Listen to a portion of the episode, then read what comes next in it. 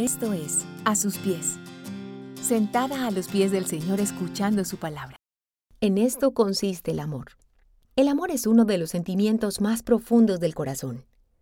Según la RAE, el amor es un sentimiento intenso del ser humano que partiendo de su propia insuficiencia, necesita y busca el encuentro y unión con otro ser. El apóstol Juan en su primera carta nos exhorta que nos amemos los unos a los otros, porque el amor viene de Dios. Ahora bien, podríamos pensar entonces que quien no ama es porque no viene de Dios o no conoce a Dios.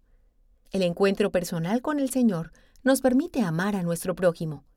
Amor que puede resultar no tan sencillo, dado que amar a la familia o a quien nos ha hecho bien es fácil. Pero, ¿será fácil amar a quien nos ha herido?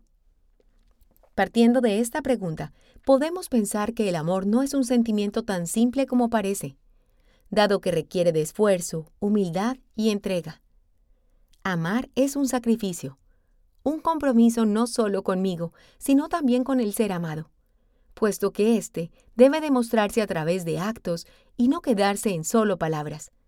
Pues como dicen por ahí, las palabras se las lleva el viento, pero las acciones valen más que mil palabras. Y es allí a donde quiero llevarlas por un autoexamen que nos permita descubrir cómo está nuestro corazón y cuáles son las implicaciones del amor para nuestro entorno, nuestros cercanos y todas aquellas personas que de una u otra forma hacen parte del día a día. Primera de Juan 4:8 dice, El que no ama no conoce a Dios, porque Dios es amor. ¿Qué tan profundo es conocer a Dios? ¿Qué tanto le estamos buscando para poder decir que conocemos a Dios? Solo quien conoce a Dios es capaz de comprender su gran amor, amor que viene mostrando de muchas formas. A través de la historia de la humanidad, podemos ver el gran amor de Dios hacia nosotros. Podemos pensar en el acto de redención de su Hijo en la cruz del Calvario.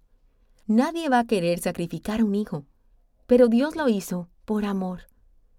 Entonces, quien no ama no conoce a Dios. Nos invita a reflexionar en las manifestaciones del amor de Dios hacia nosotros manifestaciones que son pruebas fehacientes de su vasto amor. Y es por esto que se nos invita a amar. Si estamos llamados a amar, ¿por qué nos cuesta tanto hacerlo con ciertas personas? ¿Acaso no tenemos el modelo más impresionante de toda la historia? ¿Qué más necesita ser Dios para que comprendamos que estamos llamados a amar, así como Él nos amó primero? Si seguimos leyendo, el verso 10 de Primera de Juan 4 dice, En esto consiste el amor, no en que nosotros hayamos amado a Dios, sino en que Él nos amó y envió a su Hijo para que fuera ofrecido como sacrificio por el perdón de nuestros pecados. ¡Qué acto de amor tan sacrificial! No hay nada que hayamos hecho que podamos hacer para que el Señor nos ame. Sencillamente, le plació amarnos, y sin merecerlo, dio lo que más amaba, a su Hijo. Aquel que ha contemplado y disfrutado ese amor se halla listo para demostrarlo a otros. Por esa razón, el apóstol Juan pone en términos de mandamiento el amar y demostrar ese amor a otros.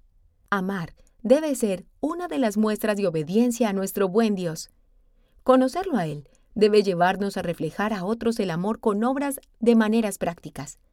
Podríamos pensar en llamadas a quienes lo necesitan, mensajes de ánimo y aliento en tiempos difíciles, tiempo de calidad ¿Cómo crees que podrías demostrar amor a otros?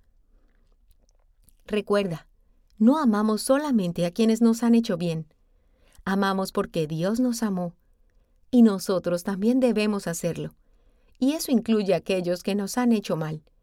En esto consiste el amor. Si te gusta este contenido, compártelo y síguenos a través de YouTube e Instagram, a sus pies mujeres, y en nuestra página web www.asuspiesmujeres.com.